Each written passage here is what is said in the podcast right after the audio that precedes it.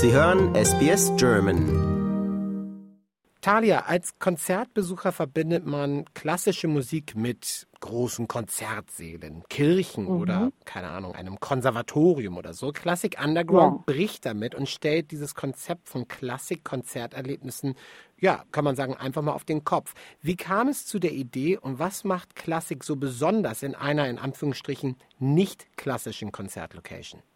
Ja, ähm, so, ich bin Musikerin, ich spiele Bratsche im Gewandhausorchester Leipzig und das ist natürlich, das ist das älteste Orchester der Welt und da spielen wir dann ähm, im konservativen Konzertsaal und das ist dann ähm, ein großes Konzert, Sinfoniekonzert und so weiter, aber gleich neben dem Gewandhaus, ähm, Konzertsaal in Leipzig, ähm, steht äh, die Moritzbastei und die Moritzbastei ist ein ähm, Underground Club und ähm, da läuft ähm, viele oder äh, da laufen dann viele ähm, Veranstaltungen, ähm, zum Beispiel ähm, mit Rock und Pop.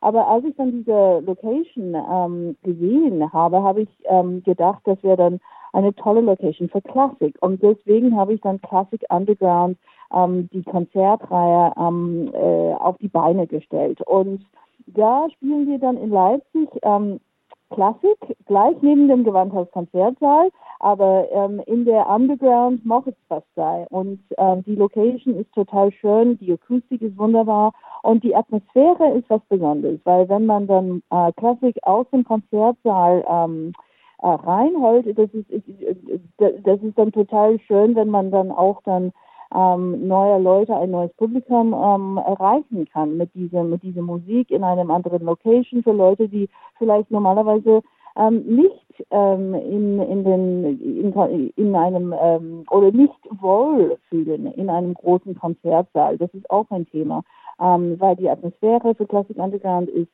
ähm, sehr entspannt und ähm, das ist, wie gesagt, ähm, eine eine, eine Chance, dann ähm, Klassik zu einem äh, anderen Publikum ähm, zu bringen. Ja, ich, ich meine, das ist ja wirklich auch was sehr, sehr Intimes. Ähm, so sieht es auf jeden ja. Fall aus und es macht wirklich Lust auf, auf mehr, sodass man das auch wirklich miterleben möchte. Wie war dein eigener Weg in die Klassik? Also hast du den traditionellen Rahmen klassischer Konzerte teils vielleicht auch als so ein enges Korsett empfunden? War das auch ein Mitbeweggrund, es einfach ein bisschen anders zu machen jetzt?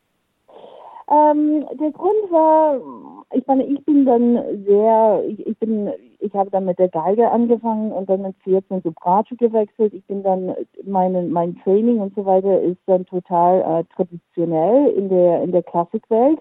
Aber ich glaube, im 21. Jahrhundert müssen wir als ähm, Musiker, wir müssen dann versuchen, dann ähm, Klassik äh, in neuen Formaten, neuen Konzertformaten dann zu präsentieren und auch ein bisschen ähm, zu experimentieren, weil was wir auch dann mit was ich dann auch mit Klassik Underground mache, ist, dass wir wir spielen dann Konzerte und wir spielen dann Klassik in anderen Locations, aber es ist auch dann ähm, zusammen mit anderen Kunstformen, zum Beispiel mit ähm, Videoinstallation oder mit Street Art oder mit Theater, mit ähm, Tanz. Das ist ähm, diese Zusammenarbeit mit anderen Kunstformen finde ich ganz spannend. Ähm, und auch, wie gesagt, im 21. Jahrhundert müssen wir dann ein bisschen experimentieren und ähm, das Risiko einfach ähm, in die Hand nehmen, dann ähm, Klassik in, an anderen Orten zu präsentieren und auch dann zusammen mit anderen Kunstformen zu präsentieren. Ich finde, da sprichst du einen, richtig spannenden und tollen Punkt an, äh, diese, dieses Kombinieren mit anderen Kunstformen.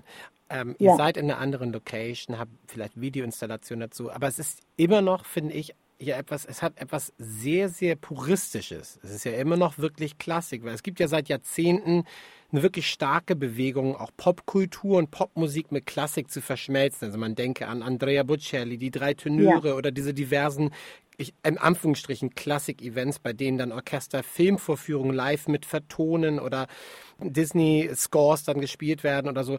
Ähm, da gibt es ja etliche Konzepte dazu. Wie stehst du dazu? Ja. Ist das vielleicht auch so ein bisschen was, ist, kann man ja, man könnte es ja ein bisschen anbiedern auch auslegen oder siehst du das eher als eine Chance, Klassik einem weiteren Publikum zu öffnen? Weil nochmal, euer Konzept hat ja was sehr, hm. sehr Puristisches. Es ist ja, ist ja nicht das. Es ist ja nicht jetzt eine Verschmelzung ja, genau. der Popkultur mit Klassik. Ja, genau. Ich meine, als Musiker im Gewand, weil in, in Leipzig bei Classic Underground spielen Musiker des Gewandhausorchesters. Und wir hatten auch dann Musiker der Wiener Philharmoniker, ähm, auch von Konzertgebauorchester, von Boston Symphony, äh, von München Philharmoniker. Ich meine, wir hatten dann schon ähm, viele Musiker aus den, aus den besten Orchestern der Welt dann haben bei Classic Underground ähm, aufgetreten. Das heißt, wir spielen dann unsere Musik. Das ist, wie du gesagt hast, das ist keine Mischung, das ist keine Unterhaltungsmusik, das ist keine Movie-Soundtracks oder was. Das ist, wir spielen dann Kammermusik von Brahms, von Shostakovich, also von, von vielen Komponisten, aber dann zusammen mit anderen Kunstformen. Das ist das Besondere und das ist das Moderne. Ähm, aber ich glaube, ich meine, heutzutage versuchen dann viele Sinfonieorchester, äh, Sinfonieorchester und Musiker, die versuchen dann immer dann ähm, neue Leute zu erreichen und das ist manchmal äh, ein bisschen schade, weil ich finde, dass was sie da manchmal teilweise machen, ist, dass die, die ähm, Qualität ist nicht ähm, auf einem Niveau, was man im Konzertsaal erwartet. Sie machen dann einen Unterschied, weil sie denken, okay, wir kommen dann raus aus dem Konzertsaal oder wir machen dann ein anderes Format und deswegen dann ändern wir einige Elemente, wobei ähm, aus meiner Sicht die, die, die künstlerische Qualität ist nicht äh, dasselbe, was man in einem normalen Konzertsaal erwartet. Und das ist schade, weil ich glaube, wir, wenn man das macht, ähm, unterschätzt man ähm, ein Publikum, ähm, und man denkt, okay, sie kennen sich dann mit Klassik gar nicht aus. Wir müssen das dann einfach ähm, ein bisschen ähm, vereinfachen. Ähm, und ich glaube, das ist einfach nicht der Fall. Wir können dann ähm, unser Repertoire und was wir dann normalerweise im großen Konzert wählen, was wir dort spielen, wir können das einfach ähm, transportieren und in anderen Locations ähm, das gleiche Repertoire spielen, aber wir müssen nur darüber nachdenken, wie wir das präsentieren. Und ähm, wie wir das einfach ähm, ein bisschen moderner machen können, ohne die Qualität zu verlieren. Die Pandemie, ja. die hat ja wirklich jeden von uns weltweit in irgendeiner Art und Weise oder Form getroffen. Vor allem mhm. aber haben Künstlerinnen und Künstler und Veranstalterinnen und Veranstalter gelitten. Was hat dir diese Zeit gelehrt? Ähm, ich fand das eine sehr interessante Zeit. Ähm, wir hatten zum Beispiel, äh, bei uns war das Problem, dass wir dann keine oder sehr wenige äh, Live-Konzerte äh, spielen ähm, konnten. Ähm, andererseits hatte ich dann die Chance, ähm, während der Pandemie ähm, ein anderes Projekt auf die Beine zu stellen. Und was ich gemacht ähm, habe, war dann ein, ein drei, wir haben dann drei Filme produziert. Sie waren dann Classic Underground ähm, Konzerte aber sie waren dann ähm, für ähm, ein Online-Publikum gedacht. Und das heißt, was wir gemacht haben, war, wir hatten dann drei Konzerte. Jedes Konzert war eine Stunde und sie waren dann Filmkonzerte.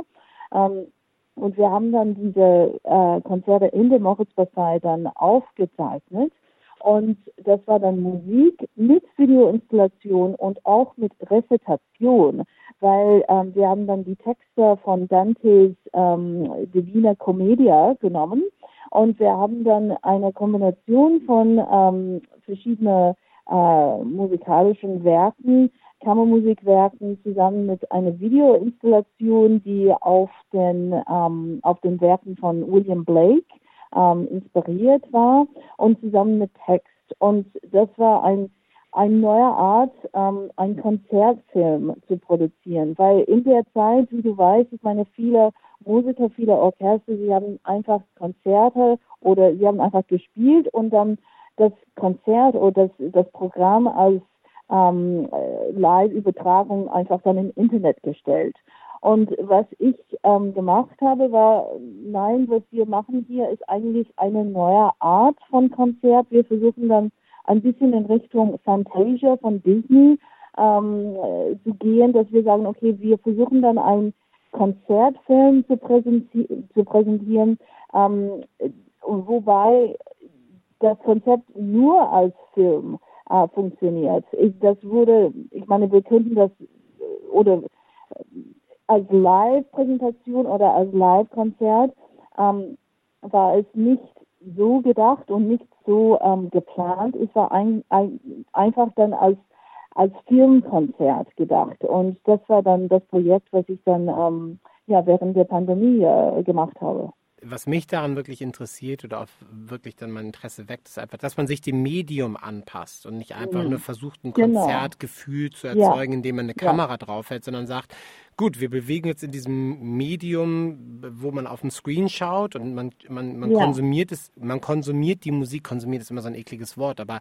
man, man nimmt die Musik anders wahr, man hat ein anderes mhm. Setting und man, und dann neue kreative Wege zu finden für das jeweilige Setting das ja. äh, finde ich unfassbar spannend. Und ähm, da gab es ja ganz viele auch andere Beispiele von Künstlerinnen und Künstlern, die wirklich ähm, diese Challenge dann einfach angenommen haben und gesagt, okay, müssen wir uns jetzt ein bisschen, müssen wir es einfach neu denken, neue Wege finden. Genau. Und ich finde, ich meine, ich finde es ein bisschen schade, weil ähm, äh, für mich äh, das Internet ist kein Fernseher und ich glaube, das ist das Problem mit Klassik, dass viele in dieser Branche Sie, sie denken, okay, live übertragen oder einfach das, das Konzert im Internet ähm, zu präsentieren, das ist, wie man das Internet nutzen sollte. Und eigentlich nicht, weil wir müssen dann ein bisschen experimentieren mit dem, mit dem Medium, dass wir sagen, okay, vielleicht präsentieren wir ein Konzert oder vielleicht haben wir dann, äh, aber während des Konzerts im Internet können wir vielleicht dann Interaktion live mit dem Online-Publikum ähm, erstellen oder einfach mit diesem mit den, mit den verschiedenen Möglichkeiten des Internets ein bisschen mehr experimentieren und nicht nur, dass wir sagen, okay, wir haben ein Konzert und das ist auch dann live im Internet als live übertragen zu sehen. Weil, wie gesagt, ich meine, das Internet ist kein Fernseher. Und wir müssen auch, ähm, wir müssen darüber nachdenken, wie können wir, wie, wie sind die Möglichkeiten mit der Technologie heutzutage und es gibt dann jeden Tag ähm, eine neue Möglichkeit, eine neue Technologie und so weiter. Und für Klassik ähm, müssen wir äh, wir müssen mehr darüber nachdenken, wie wir diese Möglichkeiten, wie wir die digitale Welt ähm, am besten ausnutzen können. Du bist seit ein paar Tagen erst in Australien, in, in, in ja. Adelaide, aktuell in Südaustralien. Bis Mitte August, August können Musikliebhaber ja. ähm, dich erleben. Erzähl mal, ja. los geht's ja in Adelaide mit einem Classic Underground Event. Genau, so diese Woche dann bin ich in Adelaide für ähm, Illuminate Festival. Ich präsentiere zwei Classic Underground Konzerte ähm, am Illuminate Festival. Das erste Konzert ist morgen Abend und dann das zweite am Samstagabend. Danach bin ich dann mit sieben Kollegen aus dem Gewandhausorchester Leipzig ähm, in Residenz, sozusagen im Eukaria Cultural Center. Das ist hier ganz in der Nähe von Adelaide. Da sind wir dann eine Woche und wir spielen und arbeiten zusammen mit ähm, jungen australischen Musikern. Ähm, und wir spielen auch Konzerte dort. Das ist dann Eukaria. Äh, danach dann spielen wir dann ein Konzert am 4. August in Melbourne, im Melbourne Recital Center. Am 5. August sind wir in Sydney. Ähm, da haben wir auch ein Konzert. Äh, danach dann sind meine Kollegen dann auf dem Weg äh, nach Deutschland zurück. Ähm, ich bleibe und ich spiele dann in Canberra ähm, an der Universität äh, Mitte August. Da habe ich dann ein paar Konzerte. Und ja, und dann danach dann muss ich auch dann nach Deutschland zurück. Talia, ich danke dir vielmals, äh, dass du dir die Zeit genommen hast, mit uns zu sprechen und wünsche dir ja. unfassbar viel Erfolg und viel Spaß ähm, während deiner Konzertreihe hier in, in Australien. Ja, super. Vielen Dank für die Einladung. Und äh, ja, ich hoffe dann, äh, wir, wir können dann vielleicht dann nochmal nächstes Jahr über ähm, über spannende Konzerte nochmal dann äh, austauschen und reden. Da freue ich mich jetzt schon drauf. Danke ja. dir vielmals. Super, danke dir. Ciao. Lust auf weitere Interviews und Geschichten? Uns gibt's auf allen großen Podcast-Plattformen wie Apple, Google und Spotify.